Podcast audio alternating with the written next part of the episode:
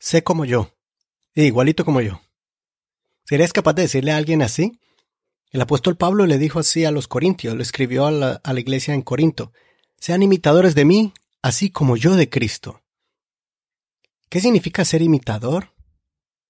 ¿Y por qué la palabra imitación tiene una connotación en nuestra mente como algo negativo? Miremos un poco sobre esta frase. Vamos a considerar lo que significa ser imitador y voy a poner algunos ejemplos personales y también el trasfondo del apóstol Pablo, por qué era tan importante para él que nos convirtamos en imitadores.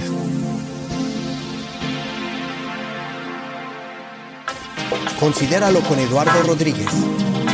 Mensajes prácticos que te ayudarán en tu caminar con Dios. Reflexiones bíblicas para la restauración y fortaleza espiritual y emocional. Cuando escuchamos la palabra imitador o imitación, siempre pensamos como en algo falso, como, si, como un objeto que es copiado, no sé, usualmente decimos, ah, eso es chino, o sea, eso es, se parece al original, pero es barato o no dura, su calidad es mala, o de pronto una actuación, oh no, e, esa, esa persona no, no refleja realmente lo que es, es una actuación falsa, es un imitador se cree que es original, pero no, es una persona falsa. Eh, piensa que es una persona buena, pero no, realmente es una persona mala. Y lo, lo, lo, envolvemos como algo, como algo peligroso también. Oh, es que me van a estafar, esa persona tiene una cara más falsa. Y también miramos a veces reacciones como llorar. Cuando alguien llora, ah, eso es por lágrimas de cocodrilo, eso es, eso nomás está haciendo pantalla. Está imitando que tiene un dolor. Cuando alguien se ríe y dice, no, esa risa más falsa, yo no le creo nada. Eso es puro nomás por apariencia. Entonces, eso es lo que pensamos con imitador. Suena como farsa, mentira, engaño, falsedad. Pero, ¿cuál es su verdadero significado? Miremos en lo que dice en el diccionario. Imitar, hacer una cosa copiando fielmente otra. Por ejemplo, imitar un cuadro, o un pintor está copiando fielmente a otra. Eh, otra que encontré en internet es parecerse una cosa a otra. Otra definición, actuar, comportarse o hacer algo a semejanza de otra persona o animal. Reproducir una cosa o una persona de forma exacta o muy semejante, determinada cosa o característica y también obrar en forma idéntica a la de otra persona. Copiar una cosa con gran exactitud. O sea, en pocas palabras, imitar es tomar la identidad de algo o de alguien. Y yo a veces me identifico con el apóstol Pablo en unas cosas. Porque a mí me ha tocado vivir en diferentes culturas, en diferentes lugares, en diferentes sociedades. Em, como algunos saben, bueno, he estado en, Perú, en Colombia, en Estados Unidos y ahora estoy en Canadá. Y aunque puedo, identificarme con estos países, no porque aprendí ciertos modismos unas palabras, voy a hablar como los colombianos, voy a hablar como los peruanos, no, no solamente porque sé de algunas cosas culturales de esos países, sino porque tengo realmente vivencias y tengo razones que validan mi identidad con estos cuatro países. Por eso para mí es muy difícil cuando a mí me dicen, ¿y usted qué es? ¿De dónde es? Y me toca en un minuto contar como la historia, ¿no? Primero, nací en Perú, nacionalizado en Colombia, viví mi niñez ahí. Después, viví, mi adolescencia y mi, parte de mi juventud en Estados Unidos, pero ahora vivo en Canadá y soy ciudadano canadiense. Y les confieso que aunque cuando era pequeño eso tenía un problema de identidad muy grande porque, bueno, nací en Perú y vivía en Colombia y usted qué es, y aún en el mismo, dentro de Colombia vivía en diferentes ciudades. Entonces me, si yo decía, eh, no, soy colombiano, ah, ¿y de dónde es? Entonces él otra vez. Mm, el kinder lo estudió en Bogotá, después la primaria en Medellín, el bachillerato en Cali, y bueno, y así cuando no quería como dar tanta explicación, pues decía una de las ciudades o Medellín o Cali, ya. Pero antes era un problema, ahorita lo disfruto, porque si encuentro con un peruano, entonces yo, hola paisano, ¿cómo está? Y empieza uno como a sacar ese lado peruano. Oh, sí, ¿dónde eres? De Lima. Oh, yo soy de Piura. Y ah, ceviche, sí, ceviche, no sé qué. Y empieza uno a hablar con ellos y, y me empiezo a identificar o empiezo a tomar una imitación peruana, no porque sea falso, sino porque realmente soy peruano, pero no me crié todo el tiempo allí. Por eso jala más, un poco más la raíz colombiana, porque fue muchos años más ahí. Y aún así dentro de Colombia, pues, eh, si hablo con un paisa, ah, María, ¿dónde viviste pues vos? Ah, no, yo viví pues en Aranjuez, oh sí, oh sí, que el bar.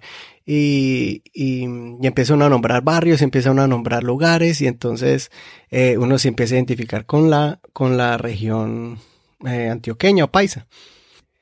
Y si se encuentra en un caleño y dice, ah, mira, pues ve, hombre, cómo es que está vos, ve, que eres chontaduro, o algo así parecido. Pero bueno, la idea es esa que uno empieza a decir, hablar de Chontaduro, de Borojó, uno empieza a hablar de las canchas panamericanas, empieza uno a hablar de Cristo Rey y de esos lugares, entonces uno empieza a tomar una, la persona se empieza a identificar si esa persona es caleña o es paisa o es peruana. Se identifica conmigo porque empiezo a hablarle de la región, porque uno tiene esas vivencias allí. Y lo mismo pasa en Estados Unidos, con Los Ángeles. Aquí en Canadá, por ejemplo, yo le digo a la gente, ¿dónde es? De California. Ay, California significa playa, sol, Hollywood, Beverly Hills y todo eso. Entonces, cuando uno empieza a hablar de allí, no es porque lo vi en las películas, sino porque yo viví allí. Y me puedo identificar con, con todo lo que es Estados Unidos en el área de California, el, la costa oeste.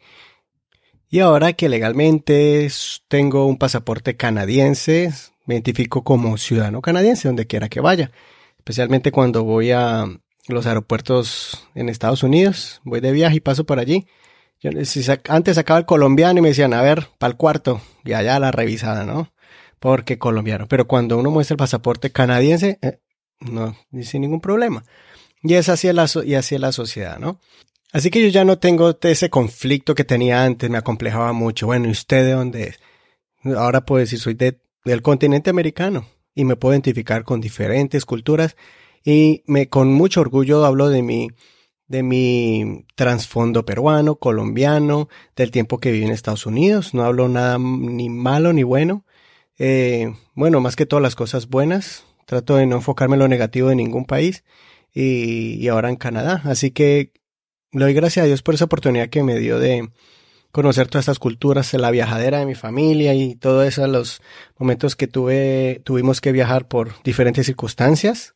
Eh, pero bueno, eso me da una perspectiva muy bonita de cómo uno puede asimilar, ser tolerante y asimilar las diferentes culturas eh, y sociedades. Ahora, para hablar más enfocado, porque el tema es espiritual, para hablar de esa parte espiritual, yo antes quisiera compartir lo que encontré también en la página de internet eh, significados.com buscando el significado de esta palabra imitación, pero me encontré con una algo muy interesante de lo que la ciencia habla de lo que es la imitación. Y, eh, y lo vamos, lo voy a, quiero mostrarles las dos, dos mm, ramas de la ciencia, que es la psicología y la filosofía. Muy interesante. Y para poder aplicarlo mucho mejor y más profundo de lo que el apóstol Pablo nos, nos quiere enseñar. Primero, la psicología educativa. Y dice así esta página. En la psicología educativa, la imitación es considerada un instinto que todos los seres vivos poseen para sobrevivir. Más adelante dice, la imitación, también llamado comportamiento espejo, es una técnica de adaptación y que aprendemos desde que nacemos. La imitación en los niños son distinguibles en los siguientes tipos de imitación. Y aquí nos da cuatro puntos de maneras de imitación. Uno, imitación de movimientos faciales. Se refiere a las expresiones faciales que se relacionan con la empatía, como por ejemplo el contagio del acto de bostezar. Y haga ese experimento. Y hágase, no le diga a nadie, y hágase con su familia o alguien ahí al lado, un amigo, y haga que usted está bostezando, bostece dos, tres veces, seguro casi fijo, la otra persona empieza a bostezar. O lo mismo la, ese es, el movimiento facial. Ahora el otro es imitación vocal. Involucra las formas de hablar y los tonos de voz. Por eso es donde uno, si usted se va a un país, en lo mismo uno como habla hispana, si usted se va a Ecuador, a Bolivia, a Perú, Y si usted es, por ejemplo, de Colombia, si usted pasa una semana, dos, tres, cuatro, empieza a tener la tendencia de, de tener ese hablado. Eh, bien chistoso, cuando yo estaba en Los Ángeles y por primera vez fui a la Florida y a ver unos y y fui a visitar unos amigos, nos encontramos y, y ellos nos miraban raro y decían, ¿y ustedes por qué hablan como mexicano?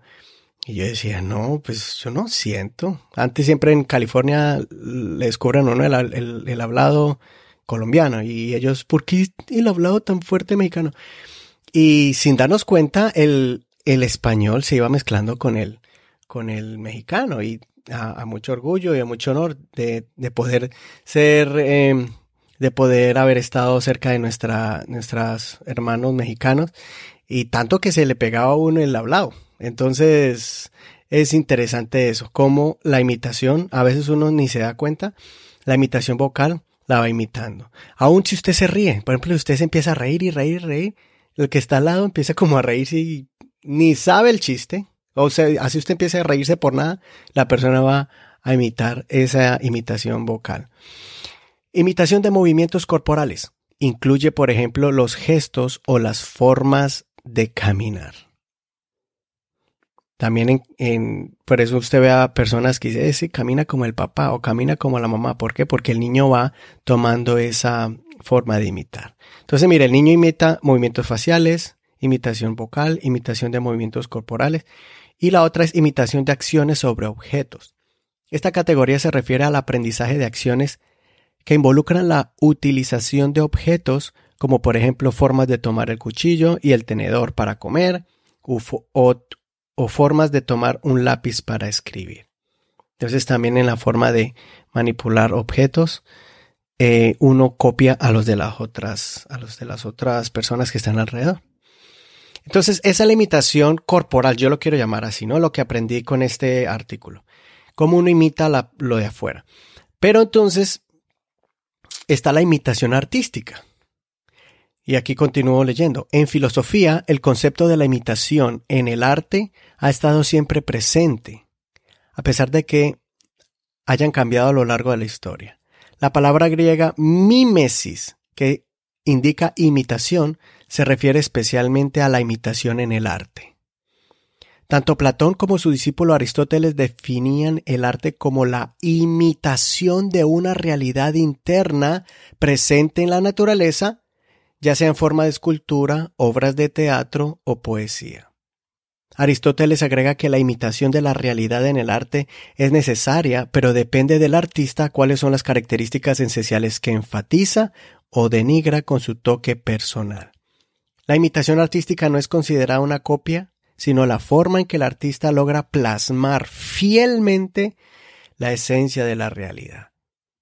Y este también me, se lo estoy leyendo porque me pareció muy interesante de que la imitación viene de adentro hacia afuera. No solo lo que veo de afuera y lo proyecto en mi cuerpo, imitando lo que estoy viendo del exterior, sino de lo que ya he guardado en mi corazón. Y eso es lo que hace un artista. Entonces, si un artista eh, quiere expresar paz, o por ejemplo, el, los artistas que quieren expresar la justicia, ¿cómo usted pinta la justicia? La justicia es, eh, no, no tiene imagen, pero ¿cómo lo hacen los artistas? Una mujer con los ojos cerrados o tapados, los ojos eh, tapados con un pañoleta y sosteniendo en su mano una balanza, que quiere decir que la justicia no debería ser eh, no debería ser parcial, o sea, no tiene que sin mirar, tiene que juzgar sin, sin a un lado o al otro. Y así, entonces, eso es lo que hace un artista, plasma eh, sentimientos o ideas que hay en el corazón y lo, y lo plasma en el arte, pintando, esculturas, etcétera. Y eso es algo también muy interesante. Y eso a mí lo conecta inmediatamente con lo que Pablo dice. Sed imitadores de mí como yo de Cristo. Pablo decía, yo les estoy poniendo el ejemplo de cómo debe ser un cristiano porque yo tengo a Jesucristo en mi vida, en mi corazón, y ese es el, el que me hace comportarme de la manera que a Cristo le agrada. Por ejemplo, él lo dijo en muchas partes. Y ahorita quiero hablar un poquito de Pablo. Pero imagínense, yo, este verso fue el que, cuando estaba haciendo esta, esta enseñanza para este podcast, para este episodio, me, inmediatamente me acordé de, esa, de este verso. Sed imitadores de mí, así como yo de Cristo. Pero cuando empecé a buscar en la Biblia más palabras de Pablo eh, utilizando eh, o enseñándole a la gente sobre esto, exhortándolos para que, a las diferentes iglesias, para que sean imitadores, eh, lo encontré en varios versos. Por ejemplo, a los Efesios a la iglesia en Éfeso, en el capítulo 5, verso 1, les decía, sed pues imitadores de Dios como hijos amados. Está diciendo sea imitadores de Dios.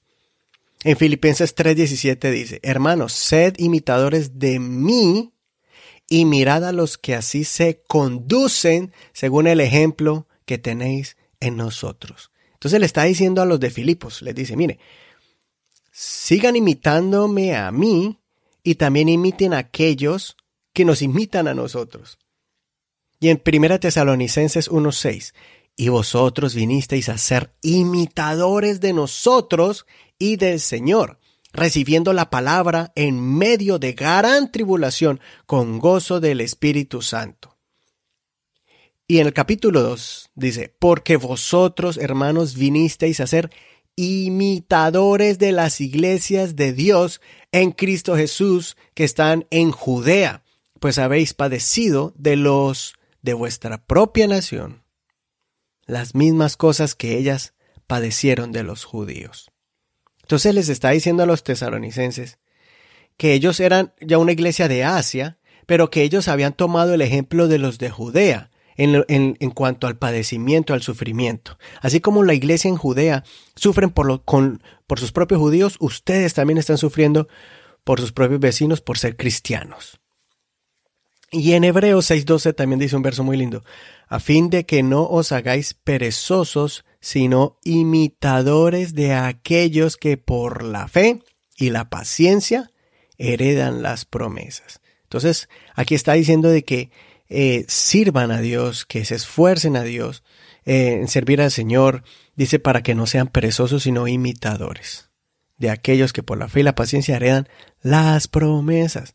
Qué bonito. Entonces, él siempre estuvo hablando, imiten, imiten, imiten, imiten a Dios, imiten a, mm, imítenme a mí, así como yo imito a Cristo, imiten al Señor, imiten a, a sus hermanos. Obviamente los buenos ejemplos. Ahora yo decía, ¿por qué? ¿Por qué Pablo hablaba de eso? Y me ponía a pensar en, en Pablo, que era ahí donde le digo que yo me, me puedo identificar un poquito con Pablo, porque Pablo fue un hombre que tenía varias identidades durante su trayecto de vida.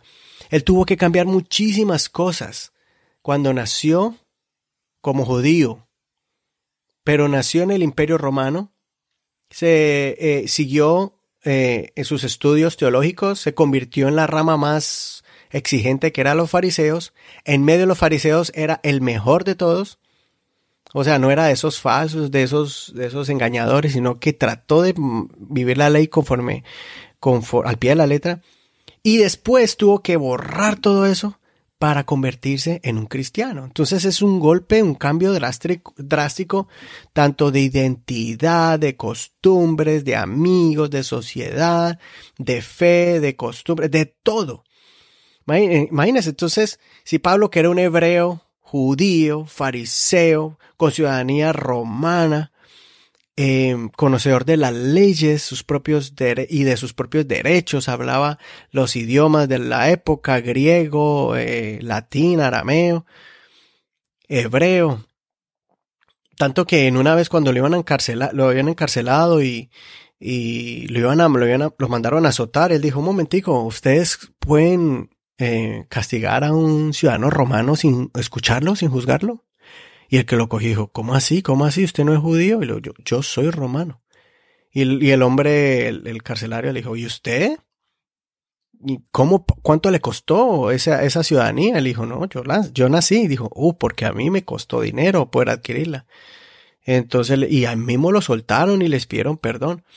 Eh, entonces Pablo era un hombre que sabía sus derechos, sabía las reglas, tanto como judío, practicante en la religión, no solamente de nacimiento, como cultural, por mm, raza, raza judía, pero también judío de, practicante de la religión judía, y ciudadano romano. Entonces el hombre sabía de todo. Ahora, cuando hablamos de Pablo como fariseo, era un hombre que era sin tacha, él mismo lo dice, y él dice una lista.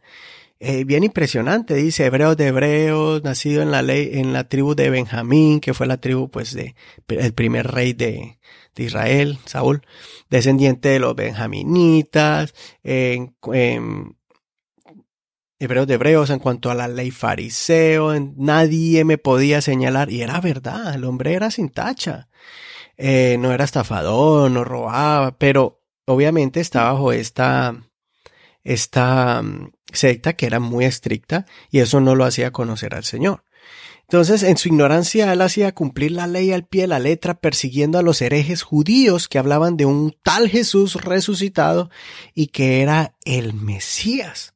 Entonces, él aplicaba todo el peso de la ley a esos herejes que hablaban de otro Dios, que hablaban de otro Jesús, que hablaban de otro Mesías, que hablaban de otro rey de los judíos. Pero entonces cuando el Señor lo llamó, y tal vez por eso fue que el Señor tuvo que manifestarse eh, de manera sobrenatural, visible, eh, como una luz incandescente más que el sol, lo tuvo que tirar al piso y tuvo que decirle directamente, Saulo, Saulo, ¿por qué me persigues? Yo soy Jesús al que tú persigues. Y Pablo está persiguiendo a la iglesia, a los cristianos, pero Obviamente, el que persigue a un cristiano persigue al mismo Cristo. Y cuando él conoció a Jesús, supo quién era el Señor. Y el Señor le dijo, ve a em, ve eh, em, a, Damasco, espérame allí. Y yo te voy a decir lo que tienes que hacer. Em, y ahí se esperó. Dios lo ensegueció, mandó un profeta, le predicó el mensaje de Jesucristo, se le abrieron los ojos y desde ahí Pablo más adelante en una de sus cartas él dice que él estuvo varios años en Jerusalén. Después de que Dios lo llamó a y Dios le dijo, te llamaré a predicar a reyes, a gobernadores, a multitudes de gente para que me conozcan a mí, pero eso sí vas a pasar y vas a, vas a pasar por pruebas y vas a sufrir por causa de mi nombre. Ya Dios le estaba eh, adelantándole cuál era su futuro y era predicarle a grandes personajes, pero que eso le iba a costar un gran precio de sufrimiento. Y Pablo estaba dispuesto a hacerlo porque él siempre donde iba y donde él sufría, él decía, yo hice sufrir al pueblo de Dios, yo los perseguí. Yo sé lo que es eso, lo que es ser perseguido. El perseguidor se convirtió en perseguido. Pero lo que le estaba contando, Pablo dijo, yo después de tres años eh, estuvo como tres años en Jerusalén al lado de los apóstoles y a todo el que conocía a Jesús, porque él vio al Señor, Dios lo llamó directamente, pero él no conocía qué fue lo que el Señor vino a hacer y, hablar. Y entonces los apóstoles allá, Bernabé lo llevó, lo tuvo que presentar, porque claro, era el que era el perseguidor de la iglesia. Por eso cuando Dios mandó al profeta Ananías, le di, eh, no quería ir, dijo, ¿cómo voy a ir yo? Dijo, no, vaya, vaya, que yo ya, hmm, ya lo tengo, ya lo tengo amansadito. Bueno, así no dice la Biblia, pero eso fue lo que le quiso decir. vaya que ya yo he obrado en este, en este hombre. Y le llevó el mensaje de salvación. Bernabé lo tuvo que presentar porque la gente le tenía miedo a él. Donde él iba, él era famoso por ser perseguidor de los cristianos. Y ahora resulta que estaba en medio de los cristianos. Pensaban que él estaba infiltrado y no, el hombre era un hombre sediento de conocer eh, más del Señor. Y después de conocer al Señor, él tuvo que ir allá. Y entonces adoptó, mire, adoptó una nueva fe, unos nuevos amigos, nuevos hermanos, nuevos maestros, después, después de él ser uno de los tremendos, de los más em, sabios en cuanto a la ley hebrea, en cuanto al judaísmo, Ahora tuvo que sentarse como un niño de kinder, de primero de primaria, a aprender las bases del cristianismo, la salvación. Y obviamente Dios utilizó todo ese conocimiento de Pablo del Antiguo Testamento para después convertirse en uno de los escritores más grandes del prácticamente del Nuevo Testamento. La mayoría de libros los escribió Pablo. ¿Por qué? Porque él conocía la sombra de lo que había de venir la promesa de salvación a la humanidad. Él la sabía en el Antiguo Testamento. Y cuando ya entendió en el Nuevo Testamento, o ya entendió en la, en la nueva era, cuando entendió que Jesús era la promesa, el Mesías, el Salvador del mundo, que era Dios hecho hombre y que vino a salvarnos y a llevar los pecados y resucitó al tercer día y que escogió a su iglesia y, y les dio el don, el regalo del Espíritu Santo para que ellos llevaran el Espíritu de Dios donde quiera, haciendo milagros y prodigios. Entonces, Pablo entendió más el Antiguo Testamento y empezó a utilizar el Antiguo Testamento y a citarlo y a recitarlo para poder enseñar quién era el Salvador, que no era una simple nueva religión, era la continuidad del Antiguo Testamento, era el Antiguo Testamento cumpliéndose, todas las promesas de los profetas eh, estaba ya cumpliéndose en Jesucristo. Y no solamente eso, sino que empezó a absorber el carácter y la personalidad de Jesús por medio de sus enseñanzas y sus milagros cuando Jesús estaba aquí en la tierra y lo vio en Pedro, en Juan, en Jacobo, en Andrés, en Bartolomeo, en todos los em, apóstoles, en todos los seguidores del Señor.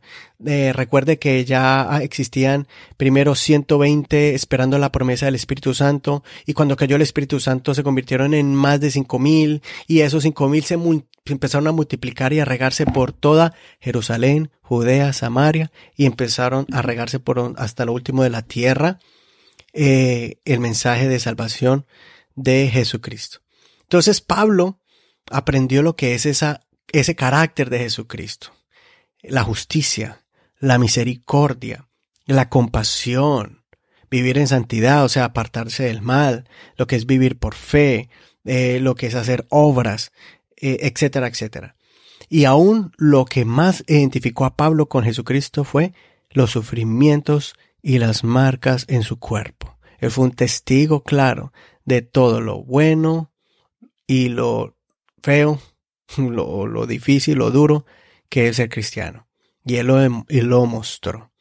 En una parte dijo, en, en, una parte en los hechos dice que em, los discípulos sabían que era necesario que por muchas pruebas, muchas tribulaciones, se alcanzara el reino de los cielos. Pero también hablaba de el poder y la grandeza que era el gran privilegio de ser cristiano.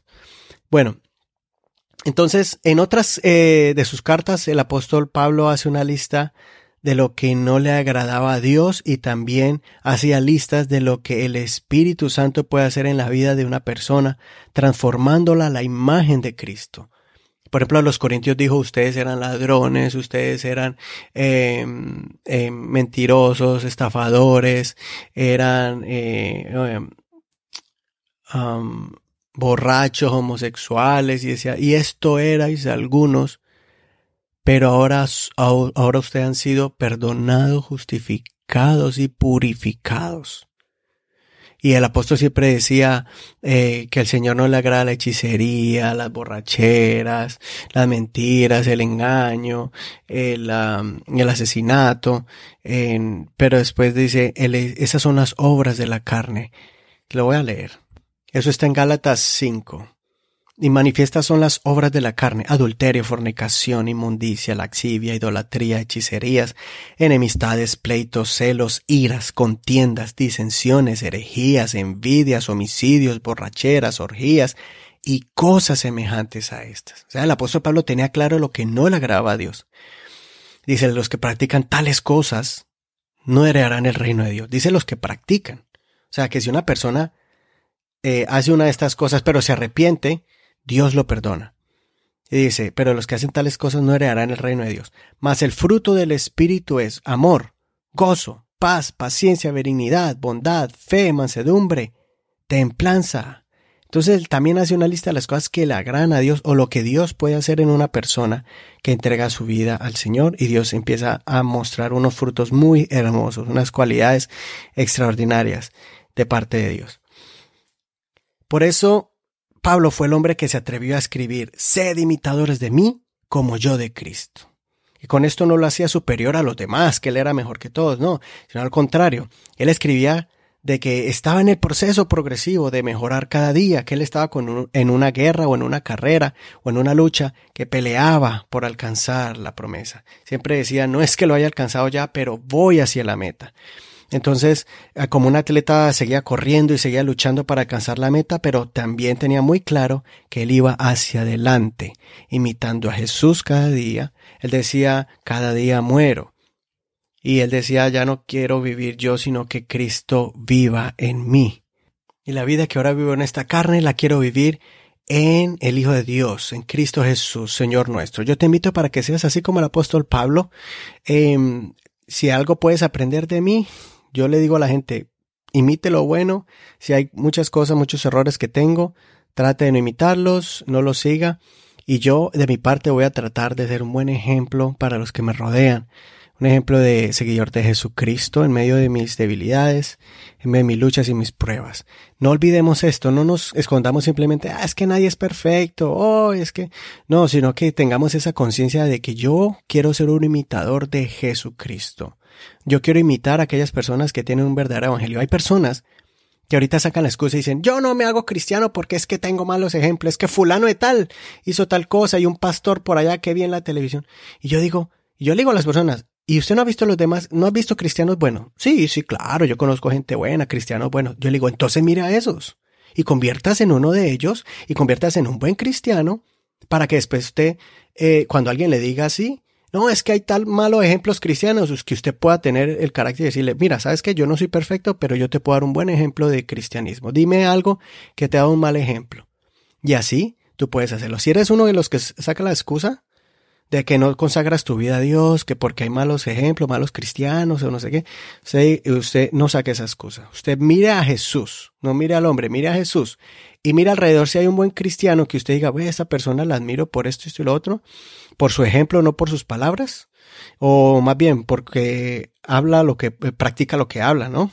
Vive lo que predica. Entonces, es un buen ejemplo para seguir porque todos tenemos que ir hacia esa meta. Conviértase en un verdadero imitador de Jesucristo, no alguien que aparenta ser cristiano, porque fácilmente uno puede aparentar a un, cristianismo, vestirse bien, tener una Biblia bajo el brazo, decir aleluya, gloria a Dios, decir amén, amén, amén. Eso es imitar, ser un, imitador. Pero cuando usted realmente toma su, su mirada en el Señor, no solamente se va a parecer a un cristiano, sino que va a imitar lo que es un verdadero cristiano. Yo te, te invito para que seas uno de ellos y que seas un buen imitador de Jesucristo. Y necesitaríamos unos cuantos más episodios para hablar exclusivamente de las cualidades de Jesucristo y, y sus enseñanzas, pero te dejo de tarea para que leas uno de los evangelios, por ejemplo Marcos, creo que es uno de los más cortos, y hablan de la vida de Jesús, de sus milagros, de sus dichos. Si puedes leer todos los cuatro evangelios, vas a mirar cuatro perspectivas de Jesús, o sea, cuatro personas que eh, conocieron al Señor o, o, que investigaron de Él, escribieron de Él, y te van a mirar esos em, cuatro enfoques, cuatro evangelios, cuatro personas que escribieron de la vida de Jesús y también el libro de los hechos. Si tú lees el libro de los hechos vas a mirar cómo los apóstoles empezaron a crecer y a madurar en el Señor, en su fe, y lo que ellos hicieron, ellos también son eh, ejemplo, son un, um, un reflejo de las cualidades, de las características del Señor y sus enseñanzas. Y pues también, en general, el, el Nuevo Testamento, las cartas de Pablo y de los demás apóstoles, muy bonitas. Santiago es muy, una carta muy corta, son creo que cinco capítulos, lo puede leer en un en un momentito, en una hora, pero si estudias un capítulo diario vas a mirar esas cápsulas de enseñanzas prácticas de lo que un verdadero cristiano tiene que ser. Santiago es una es como un evangelio en una cápsula eh, comprimida con, con cada enseñanza práctica que un cristiano debe de ser. Bueno, y con eso te dejo. Considera lo que te digo. Dios te dé entendimiento de todo y que seas un buen imitador de Jesucristo.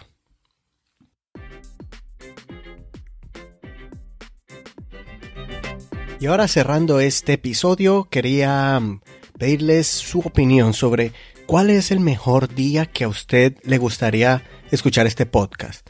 Eh, usualmente lo estoy poniendo ahora los jueves, antes lo hacía los lunes y, o los domingos. ¿Qué es el mejor día que te gustaría tener un episodio semanal de este podcast que te hace pensar y considerar sobre tu vida espiritual y emocional.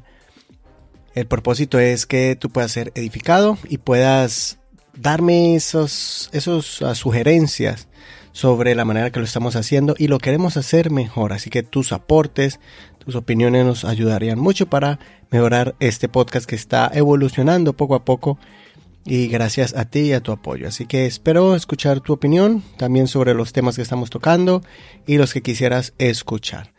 Gracias, mil gracias por tu apoyo, gracias por compartir, esto en las redes sociales por medio de Facebook, Messenger y los otros medios de comunicación en las redes sociales.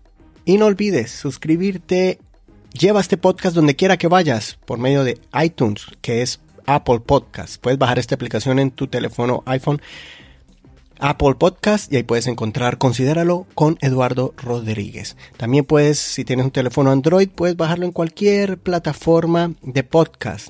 Hay una nueva plataforma que se llama, precisamente así, se llama Podcast App de la compañía Player FM. Player FM, pero ya sabes que puedes verlo también en Stitcher, Spreaker, y Google Play. También allí está en el menú, vas a mirar podcast y ahí puedes buscarlo. Ellos separan el podcast de la música. También hay varias aplicaciones gratis que tú puedes encontrar en tu tienda de Google, Google Play. Y esto lo menciono porque muchos de ustedes lo escuchan en el computador por medio del el enlace, el link que pongo en Facebook. Te manda a mi página de Spreaker donde tengo alojado allí este podcast. esa es la compañía que distribuye mi podcast. Y también ellos tienen una aplicación para teléfono. Pero hay otras más, así que puedes hacerlo. Eh, mira cuál es la que mejor te gusta. Hay unas que tienen mucha propaganda, otros son tienen mínima propaganda y así. Así que para que lo puedas llevar, lo puedas bajar y, y escucharlo en cualquier lugar en tu teléfono móvil. De todas maneras, siempre les pongo allí unos links que les da la opción en cualquiera de las plataformas que usted quiera escucharlo, si le gusta Spotify, Google Play y los demás. Bueno, un abrazo, bendiciones de Dios para ti. Ahorita sí, nos vemos en el próximo episodio y un abrazo.